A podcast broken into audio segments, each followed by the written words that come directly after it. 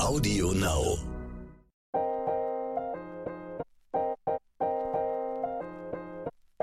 Neon unnützes Wissen. Der Podcast, den man nie mehr vergisst.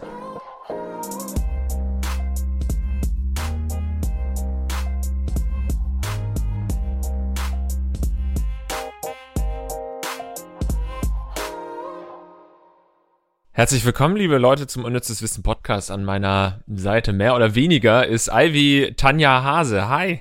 Hallo. Also verbunden durch, durch das Internet. Genau, es ist wieder soweit. Man begrüßt sich via Webcam, aber so ist das nun mal heutzutage. Geht's dir denn trotzdem gut? Ja, mir geht's ganz gut. Ich habe gerade, weil du ewig nicht in den Termin kamst, ist es immer so geil, wenn man sich dann selbst das erste Mal so in groß sieht. Weil man sieht sich ja sonst immer nur in dem kleinen ja. Vorschaubild in den Termin. Und ich dachte so, Alter, irgendwie schaue ich heute so jung aus. Findest du nicht auch, dass ich sehr jung aussehe heute? Ja, ganz jung, ja. Ja, ja. ist mir auch gleich aufgefallen.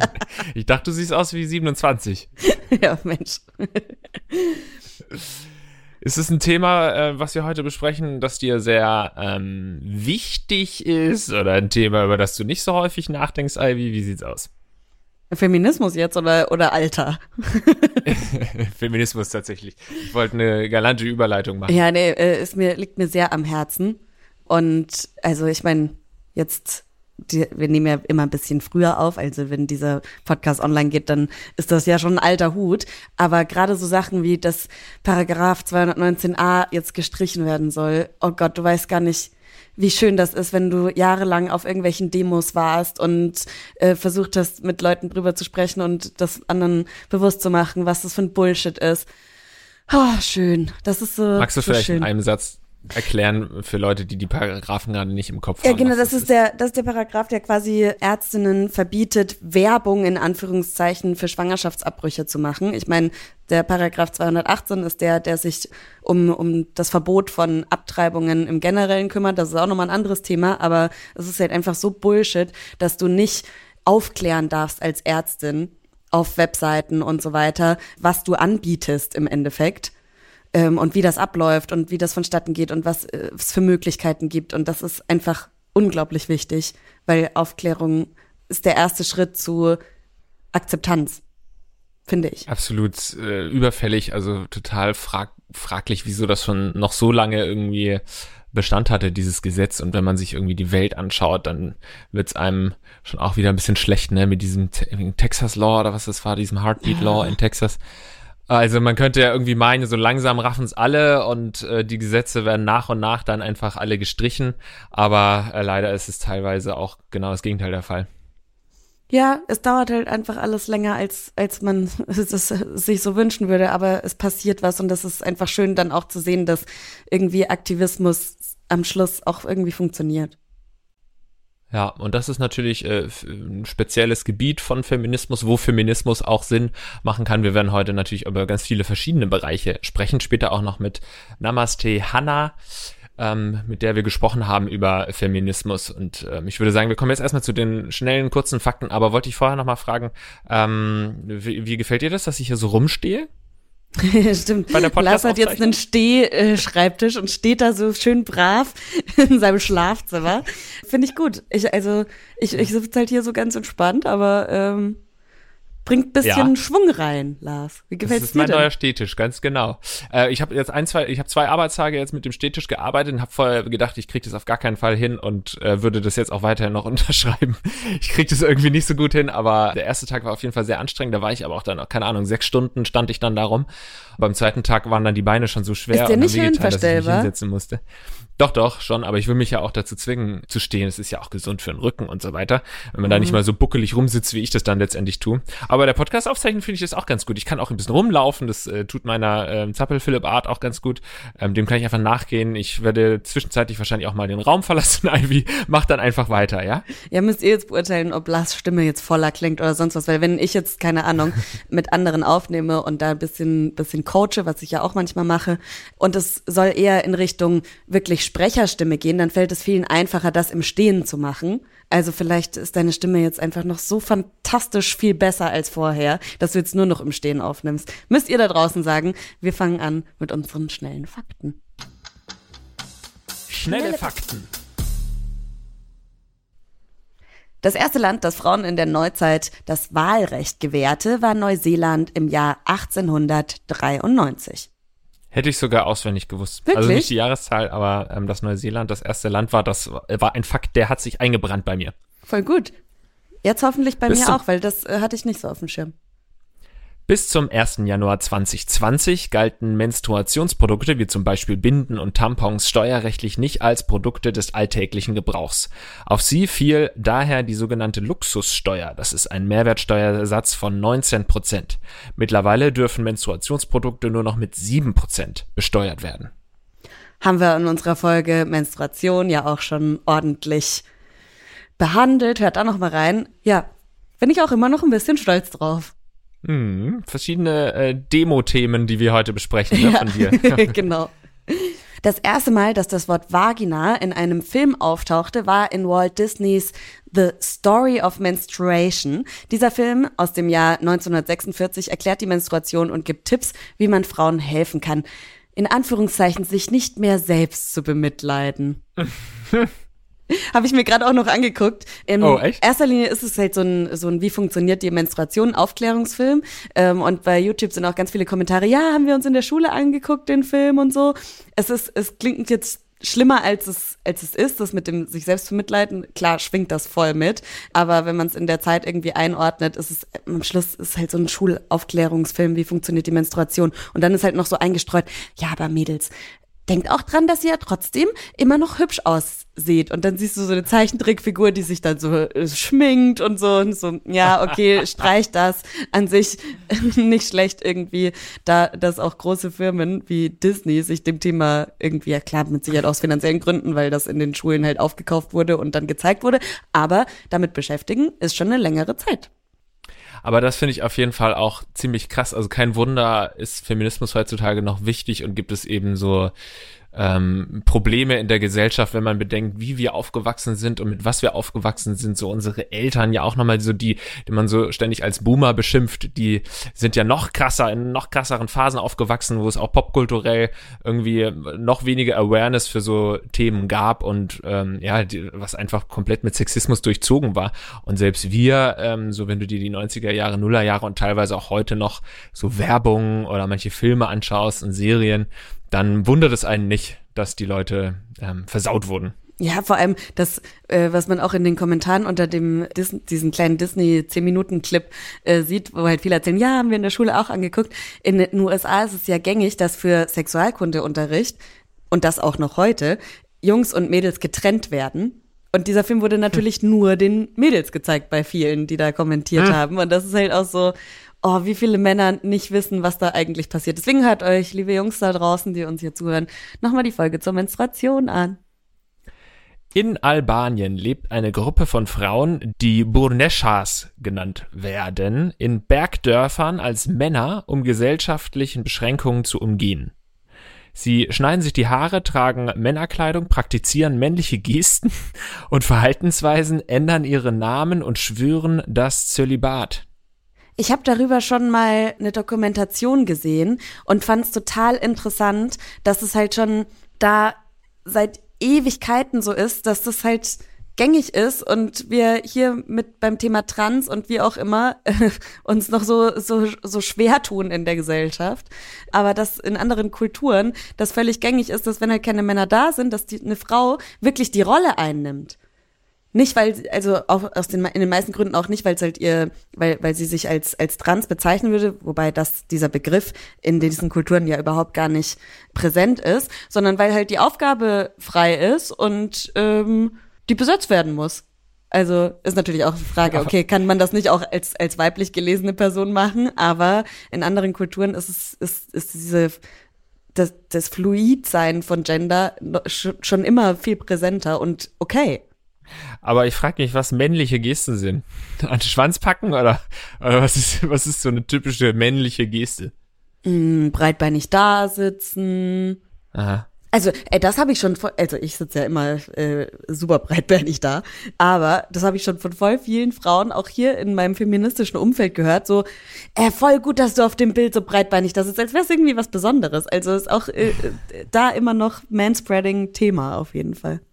Ja, aber sonst, keine Ahnung, was sollen männliche Gesten sein? So, ja, wahrscheinlich das. Am Arsch jucken, an Schwanz packen. Der erste Roman der Welt wurde wahrscheinlich von einer Frau geschrieben. Genji Monogatari. Von der Hofdame Murasaki Shikibu. Habe ich das richtig gesagt?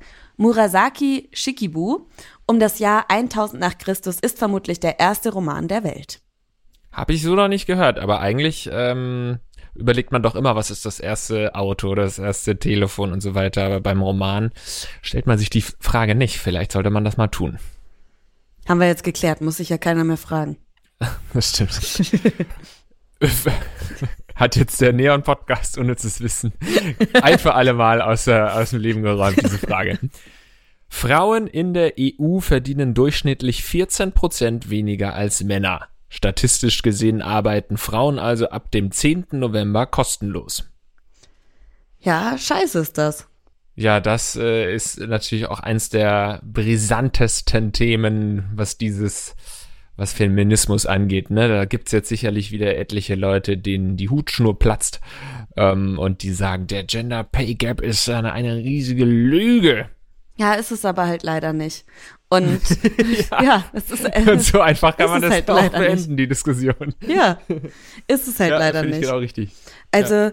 klar, da spielt unglaublich viel mit rein und Elternschaft ist da natürlich auch ein Thema, weil das einfach schon ein großer Teil von diesem Verdienstausfall ist, wo viele männliche Personen, die eben nicht so lange zu Hause bleiben, äh, weiter an ihrer Karriere weiterkommen und dann in, einer, in dieser Zeitspanne halt weiter nach oben kommen und so ein höheres Gehalt haben. Und das ist einfach Zeit, die verloren geht.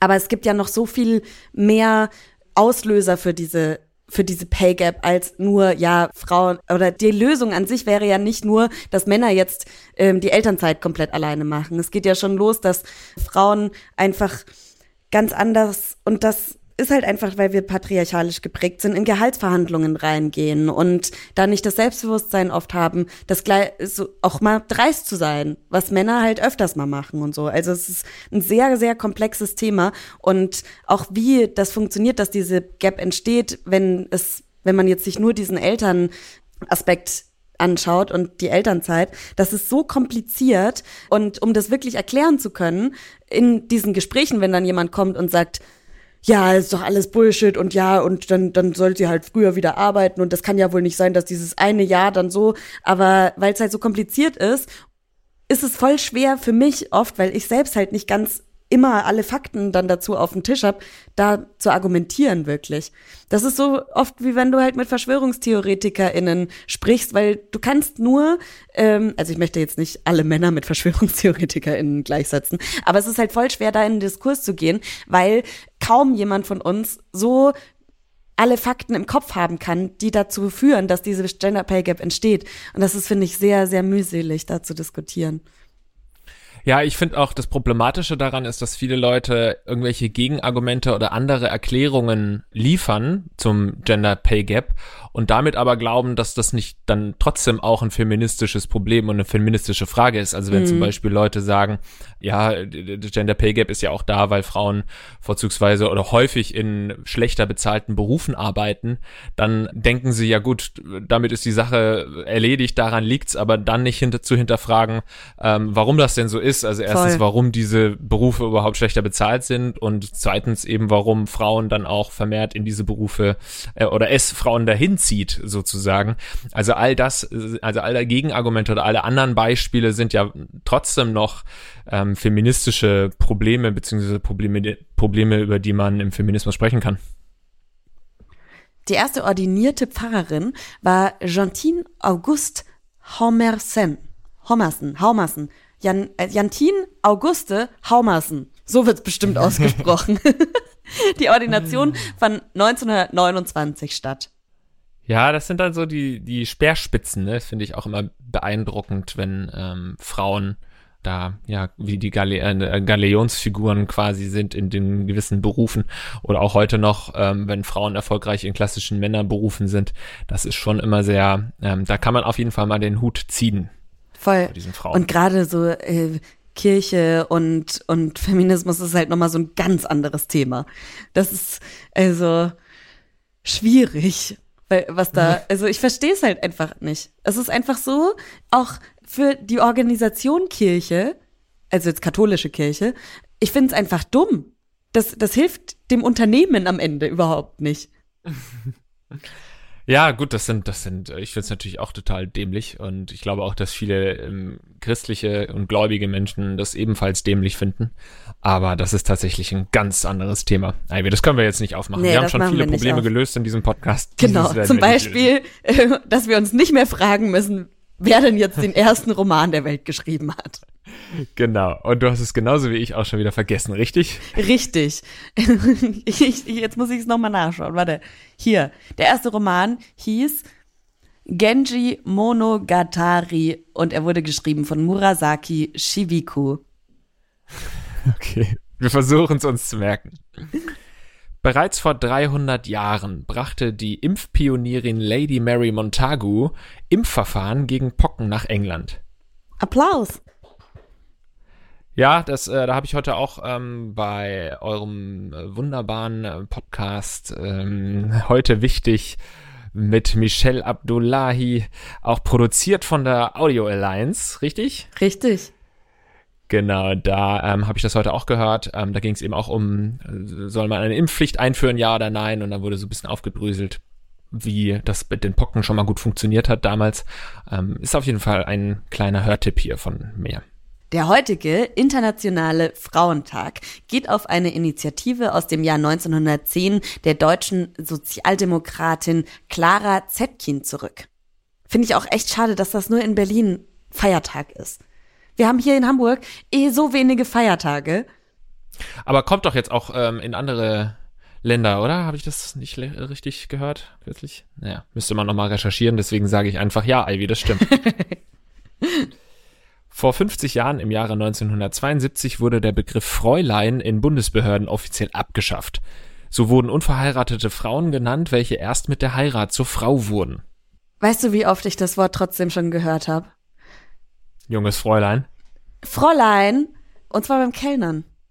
Oh. Das ist das, ja? das ist, das ist, bitte Leute, also sagt euren Eltern, weil ihr werdet das nicht machen, die das jetzt hören, aber bitte seid nicht am Tisch, schnipst mit dem Finger und ruft Fräulein, bitte, wenn, wenn ihr das mitbekommt, haltet es auf. Es geht einfach gar nicht. Es ist, das macht den Tag jedes Service-Mitarbeiters, jeder Service-Mitarbeiterin echt ganz schön kaputt. Hör mal zu, Freunde. Das ist so ekelhaft auch. Ja, ja. Sollte aussterben. Nur noch in Geschichtsbüchern darf es weiterleben. Das waren sie schon, unsere schnelle Fakten. Unsere, schne unsere schnellen Fakten. Grammatik. Grammar. Unnützes Wissen der Woche. Kommen wir also jetzt zu unserem Interview-Gast, Interviewpartnerin namens Namaste Hanna.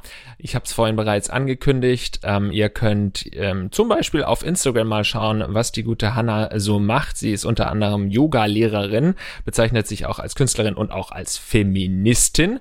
Und ähm, ja, ich folge ihr schon eine ganze Weile und finde das immer ganz spannend und cool, was sie so macht auf Instagram. Und sie behandelt auch häufiger eben das Thema Feminismus ähm, und beleuchtet es von verschiedenen Seiten. Es geht bei ihr natürlich auch viel um den Körper und gerade das Thema Körper auf Instagram ist natürlich auch ein Thema, für den Feminismus, wo viel diskutiert wird, wo man sich viel Müll anhören muss. Und ja, ich finde, sie geht da auf jeden Fall sehr gut mit um. Und deswegen haben wir mit ihr gesprochen? Vielleicht noch vorher. Ähm, ja, ich habe ich, ähm, hab vorher Hannah tatsächlich noch nicht gefolgt, habe ich natürlich gleich gemacht. Aber im Moment wird sie auch dafür ganz viel kritisiert, dass sie ja sich nicht Feministin nennen kann, weil sie ihren also weil sie angeblich ihren Körper sexualisieren würde und sich auch leicht bekleidet zeigen würde und sowas macht mich so wütend. Ich denk, also ich, ich verstehe einfach immer so viel nicht, Lars. Ich verstehe es nicht. Ja. Warum, warum interessiert das? Und das sind halt leider Männer. Warum, warum machen sich da Männer so viele Gedanken? Wie viel Zeit verschwenden die am Tag? Die Leute, die dann sowas kommentieren. Ich verstehe es nicht. Lass doch alle machen, was sie wollen. Das ist so. Oh. Ja, äh, ich, das ist einfach eine Awareness, die jetzt erst geschaffen wird, traurigerweise. Viel zu spät natürlich, aber ähm, das sind eben Themen, über die man immer wieder sprechen muss und aufklären muss, damit das auch in den Köpfen drin ist, weil man wurde einfach anders sozialisiert. Ich weiß das auch, dass ich genauso sozialisiert wurde, dass man irgendwie, das war völlig klar, wenn eine Frau sich freizügig zeigt, ja, dann brauchst du dich nicht wundern irgendwie, wenn sie auch irgendwie geile Kommentare darunter bekommt und so weiter. Das sind einfach Themen, ja, da muss man erst noch ganz viel lernen und Wer das jetzt noch nicht gelernt hat, ist natürlich viel zu spät dran. Ich wollte von Hannah wissen, in welche Richtung Hasskommentare bei ihr auf dem Profil denn so gehen und wie sie darauf reagiert. Ich muss grundsätzlich sagen, dass ich für meine Reichweite, würde ich sagen, sehr wenig Hass bekomme, was, was mich natürlich sehr, sehr freut. Ich habe eine sehr verständnisvolle Community, eine sehr liebende Community. Das kommt, glaube ich, auch ein bisschen daher, dass die meisten Yogis sind. Und natürlich habe ich aber dann auch die Hater, und die teilen sich so ein bisschen auf in Menschen, die vielleicht generell ein Problem haben mit Feminismus, mit Gleichberechtigung, die das einfach nicht verstehen. Menschen, die unzufrieden sind und einfach ihren Frust ablassen wollen. Und Menschen, die vielleicht eine andere Vorstellung haben, was Feminismus, was Körperbewusstsein, was Selbstliebe bedeutet und da recht engstirnig sind und nicht damit klarkommen, wie ich das vielleicht präsentiere. Dann wollte ich noch von Hannah wissen, wie denn vor allem junge Leute über Feminismus denken sollten. Also, das finde ich irgendwie eine schwierige Frage, weil wie sollte man denken? Also, ich finde es total wichtig und richtig, dass jeder sich seine eigene Meinung bildet. Und ich denke, da gibt es wie bei keinem Thema eine Antwort, die für jeden da passt und wie jeder da denken sollte. Aber ich glaube, also mir ist es auf jeden Fall ein Anliegen, dass sich so viele Menschen wie möglich mit dem Thema beschäftigen. Denn besonders in Deutschland tendieren eben viele dazu zu sagen, wow, ja, wir sind doch schon emanzipiert, es gibt doch Gleichberechtigung, du wirst doch hier gar nicht unterdrückt, was willst du denn überhaupt? Und da finde ich, muss einfach genauer hingeschaut werden, denn es gibt fast in keinem Land auf dieser Welt zu dem Zeitpunkt jetzt eine wirkliche Gleichberechtigung weil diese Strukturen über Jahrzehnte, über Jahrhunderte hinweg immer so fortgetragen wurden und wir immer noch in einer patriarchalischen Gesellschaft leben. Und da muss einfach noch sehr, sehr viel gemacht werden, auch wenn es natürlich hier in Deutschland im Vergleich zu anderen Ländern kleinere Dinge sind, sind die dennoch nicht zu vernachlässigen. Und mir ist es ein Anliegen, auf Social Media, aber natürlich auch im echten Leben, Konversationen zu starten, dass man drüber spricht, dass man einfach sagt, hey, wie siehst du das? Ist dir das schon aufgefallen? Hast du deine Meinung dazu? Dass Menschen sich Gedanken machen, dass vielleicht auch auffällt, wow, okay, ich habe jahrelang so gedacht, weil mir das so beigebracht wurde, aber ist das überhaupt fair? Ist das überhaupt Gleichberechtigung? Ist das Feminismus? Und zudem ist mir auch wichtig, dass viele Männer da offener werden fürs Thema, weil Feminismus, da denken viele, ja, das ist was für Frauen. Aber oder, oder sie denken, ja, es ist was gegen Männer, was ja beides nicht der Fall ist. Es geht einfach um Fairness, um Gleichberechtigung, um gleiche Chancen, und die Möglichkeit, ein selbstbestimmtes Leben zu führen, egal ob man, also was für ein Geschlecht man hat, was für eine Herkunft man hat, was für eine Sexualität man vielleicht hat, wie man sich identifiziert, es sollte einfach egal sein. Und an diesem Punkt sind wir noch nicht. Und da gibt es ganz, ganz viele Möglichkeiten, diesen Prozess zu unterstützen und nach außen zu tragen. Und mir geht es da nicht darum, eine bestimmte Denkweise zu vermitteln oder irgendwelche Prinzipien durchzusetzen, sondern einfach, dass sich Menschen darüber unterhalten, dass eine Bewegung stattfindet, dass junge Menschen auch selbstbewusster werden, ihre Meinung zu sagen, dass man zu sich selber steht, dass man nicht die ganze Zeit alles hinnimmt, sondern dass man hinterfragt und neugierig bleibt und für seine Themen, für seine Wünsche und Ziele einsteht. Und natürlich, dass das auch möglich gemacht wird. Ja, da waren auch auf jeden Fall einige ähm, Punkte dabei und ich glaube auch sehr wichtig ist, dass man Feminismus nicht als von haben. Das macht mich halt aber auch so, so sauer. Selbst in meinem Umfeld kriege ich es immer wieder mit, dass Männer sich angegriffen fühlen. Und ich habe wirklich ein sehr feministisches Umfeld. Und äh, da schließe ich dich auch mit ein. Du bist ein Feminist, mein Partner ist ein Feminist, alle meine Freundinnen sind Feministen. Aber selbst da fühl, merkt man schon manchmal auch nur so ein bisschen an Reaktionen, dass dann sofort irgendwie so dieses, ja, du kannst aber ja jetzt nicht alle auf einen Kamm scheren und man fühlt, also dass man merkt, okay, der Gegenüber fühlt sich vielleicht jetzt davon ein bisschen angegriffen und das ist halt so, nein, es geht doch nicht drum, dass, dass jetzt irgendwie Männer dafür leiden sollen, dass es die ganze Zeit so war, sondern wir wollen doch nur Gleichberechtigung wir wollen keine Rache. Das ist ja auch so ein, so ein Zitat, was immer mal wieder so bei Twitter und was weiß ich was. Wir wollen nur Gleichberechtigung, keine Rache. Ihr solltet immer froh sein da draußen, ihr, ihr lieben cis alten weißen Männer, dass wir das nicht wollen, weil dann wäre es ganz anders.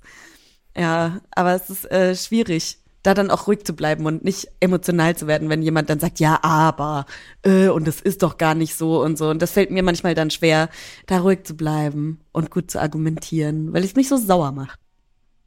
Ja, ich glaube, man darf auch nicht den Fehler machen, ähm, dass du irgendwie bei einer Bewegung irgendetwas feststellst oder vielleicht eine Gruppe aus dieser Bewegung ist besonders radikal und sagt irgendwie, ja, alle Männer sind komplett beschissen und so weiter. Und dann hörst du das und dann denkst du, ja, die komplette feministische Bewegung steht genau hinter dieser Aussage und es ist, äh, deswegen kannst du es komplett vergessen. Und dann gerät man in so eine Trotzhaltung und ist dann noch mehr irgendwie reaktionär unterwegs. Und das ist, glaube ich, ein Fehler, den viele Leute äh, machen. Also jede Bewegung hat hat natürlich auch Leute, die äh, zu radikal denken oder vielleicht auch in eine Richtung denken, in die man selbst, die man selbst gar nicht unterschreiben kann, aber deswegen gleich die komplette feministische Bewegung sozusagen niederzureden oder Platz zu machen, ist dann natürlich nicht der richtige Weg. Ich glaube aber auch ganz fest dran, dass es eine gewisse ein gewisses Level an Radikalität braucht, um Normalität herzustellen. So äh, erst wenn erst wenn es eben nicht mehr so ist, dass man sich angegriffen fühlt oder dass man sagt ja, aber dann ist es normal und es braucht egal bei welchem aktivistischen Thema es wir sind so, es braucht erstmal Leute, die anecken, die anstoßen, damit es dann halt irgendwann normal ist und wir auf einem Konsens sind so.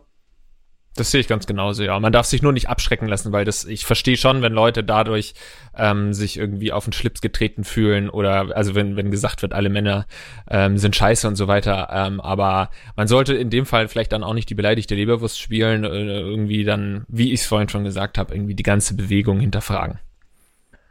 Wow. Aber ja, ich sehe das genauso. Also ich meine, äh, wenn, wenn man sich das wie eine Waage anschaut, äh, bildlich vorstellt, eine Waage, du hast auf der einen Seite eben ein, ein, Gewicht, das sehr groß ist und deswegen ist das unten die Seite und wenn du dann Gleichgewicht herstellen willst, dann musst du natürlich dafür sorgen, dass auf die andere Seite, auf die leichtere äh, Seite erstmal viel mehr gelegt wird und ähm, das kann eben teilweise auch nur mit ähm, ja, radikaleren Gedanken, sage ich mal, einhergehen oder zumindest mit ich denke da jetzt zum Beispiel auch an die Frauenquote, dass man sich nicht darüber beschwert, dass jetzt zum Beispiel bei zwei Neueinstellungen vielleicht zwei Frauen eingestellt werden, anstatt ein Mann und eine Frau, weil das wäre ja gleich, ja, aber das Ungleichgewicht muss ja erstmal wieder beendet werden und ein Gleichgewicht hergestellt werden.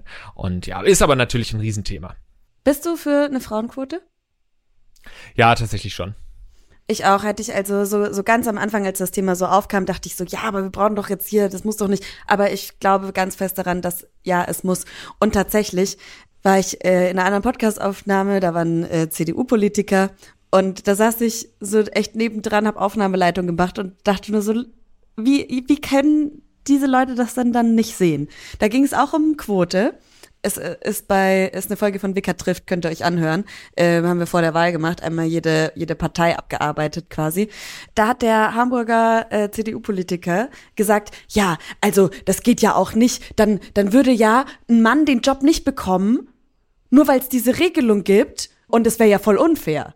Und ich denke mir, ja, also du sagst es doch schon, du sagst es doch schon, Diggi. Das ist, das ist unfair. Das ist unfair. Nur sind halt die, das, was jetzt unfair ist, ist halt so internalisiert in uns und es ist, ähm, es, es geht ja schon, fängt schon im Kleinen an, dass man sagt, ja, okay, wenn ein Mann emotional ist, dann kann er sich durchsetzen, dann wird es ihm als positiv zugeschrieben. Wenn eine Frau emotional ist, dann ist es als, wird es als labil oder sonst irgendwas. Und das sind so Sachen, die, die müssen wir immer wieder hinterfragen. Und genau das ist es. Es ist im Moment unfair. Und ich glaube, das ist das, was ich meine. Es braucht halt radikale Ansätze, wie vielleicht manche auch eine Frauenquote radikal fänden, damit es irgendwann halt nicht mehr gebraucht wird.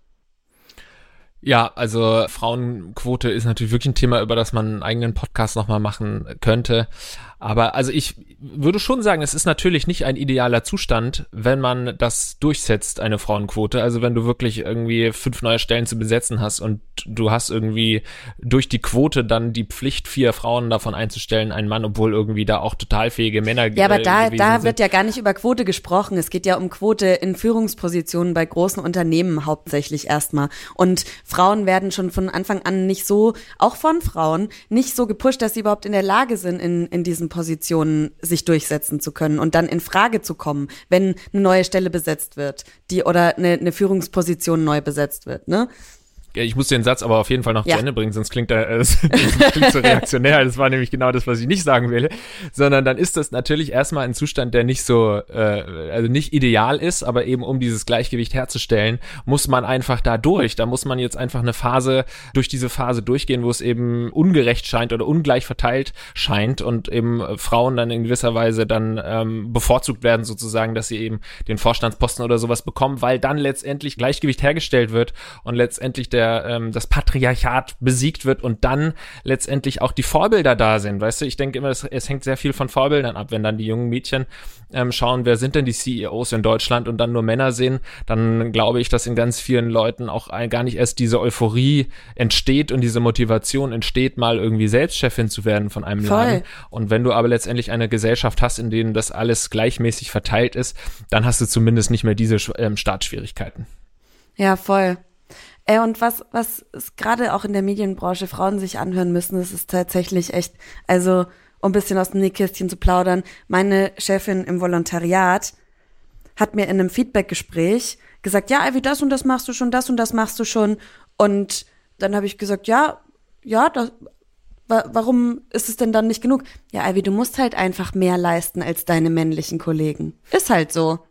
Mhm um dann auf dem gleichen Level beurteilt werden zu können. Und das ist halt so ein Bullshit, warum auch Frauen andere Frauen nicht fördern und dann nur immer nur dieses Argument, ja, ich musste da ja auch durch, ich habe mich auch durchgekämpft.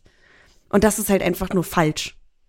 Ja, da wird sich auf vielen Ebenen bekriegt und alte äh, Feministinnen und neue Feministinnen bekriegen sich und wie, wie das eben oft so ist in einer linken Bubble, die sich sehr gerne zerfleischt.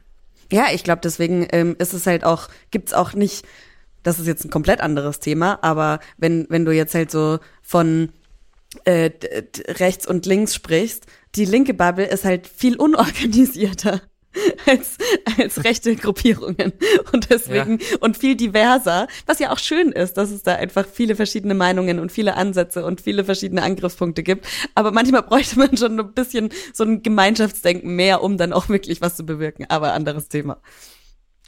Das ist ein anderes Thema, aber ich würde sagen, wir haben genug ähm, gesprochen zu diesem Thema. Natürlich eigentlich nicht genug gesprochen, da kann man nicht genug drüber sprechen. Das hat ja auch Hannah äh, ganz schön gesagt, dass es immer Sinn ergibt, wenn man da ganz viel über das Thema spricht und aufklärt und so weiter. Ja, vielen Dank nochmal. Wer sich für Hannah interessiert, der kann einfach mal nach Namaste Hannah googeln oder auf Instagram gleich suchen und ihr folgen. Ja, lass, wollen wir mal in den Geschlechterkampf gehen, Lars? Yes. Unnützes Wissen. Wer wird das Rennen machen? Der starke Mann oder die emotionale Frau, die überhaupt gar nicht, die immer noch schimpft, wie schlimm diese, diese scheiß Harry Potter Prüfung war, durch die sie durch musste. Ey. Auf keinen Fall werde ich verlieren, Lars. okay, dann hören wir uns jetzt die Frage an. Im Oktober 1865 fand in Leipzig eine große Frauenkonferenz statt, die vom sogenannten Allgemeinen Deutschen Frauenverein, kurz ADF, veranstaltet wurde. Der erste Frauenverein in Deutschland formulierte eine eigene Satzung mit den Zielen und der Struktur des Vereins. Welches Thema wurde nicht als Zweck des Vereins schriftlich festgehalten? Antwort A. Die Eröffnung von Orten zur Berufsbildung von Frauen in verschiedenen Bereichen, zum Beispiel künstlerisch oder wirtschaftlich. Antwort B, das Beheben von Hindernissen, die die Frauen in ihrer Arbeit einschränken. Antwort C, höhere Bildung von Frauen als Kernziel. Oder Antwort D, die Einführung von Sozialleistungen für Mütter im Arbeitsleben. Okay. Hast du was? Ja. Komische Frage, ne? 3, 2, 1, D. C. Aha, wir haben also unterschiedliche Antworten gegeben. Endlich mal geht wieder. Jetzt, jawohl, da geht doch was, da geht doch was. Ein Pünktchen, komm schon. D, come on. Richtig ist Antwort D. In der Satzung des Allgemeinen Deutschen Frauenvereins wurde nicht die Einführung von Sozialleistungen im Arbeitsleben für Mütter, zum Beispiel der Mutterschutz, festgehalten. Dennoch war der Schutz von Müttern und Arbeiterinnen ein Thema des Vereins, sowie die Forderung nach dem Wahlrecht und die rechtliche Gleichstellung. Die anderen drei Antwortmöglichkeiten des Quizzes sind in der Satzung des ADF verankert. Zweck des Vereins war die höhere Bildung von Frauen, die Eröffnung von Orten zur Berufsbildung von Frauen und das Beheben von Hindernissen, die Frauen in ihrer Arbeit einschränken. Heute ist der Verein unter dem Namen Deutscher Staatsbürgerinnenverband tätig. Geil, Ivy, Pünktchen, Pünktchen, Pünktchen. Ah, ich habe jetzt gedacht, ich nehme mal das, was eigentlich offensichtlich gewesen. Also ich dachte mir halt so, okay, die höhere Berufsbildung von Frauen, das scheint ja, also habe ich schon mir so gedacht, dass das das Ziel dieser Vereinigung war. Aber hätte ja sein können, dass genau das gar nicht festgelegt war. So habe ich mir das gedacht. Aber jetzt äh, bist du äh, also aufgeholt, Lars. Es steht 5 ja, zu ich habe 5. nämlich, ich hab nämlich einfach die richtige Antwort geliefert. Das wird, also so knapp war es wirklich noch nie. Mit nächste Woche, letzte Folge und das entscheidet alles. Stimmt, als hätten wir das geschrieben so. Oh. Wahnsinnig spannend. Bleibt auf jeden Fall dran. Das dürft ihr nicht verpassen. Ich bin natürlich wieder sehr gespannt, was die Bestrafung ist und hoffe, dass ähm, sie mir erspart bleibt. Nächste Woche sprechen wir über das Thema Zukunft. Ich bin schon sehr gespannt. Liegt aber noch etwas in der Zukunft. Wir hören uns Oh nächste. Woche wieder. Lasst ein Like da, ne? Ach, geht ja nicht. Dann abonniert halt die Nummer. Bis dann. Ciao.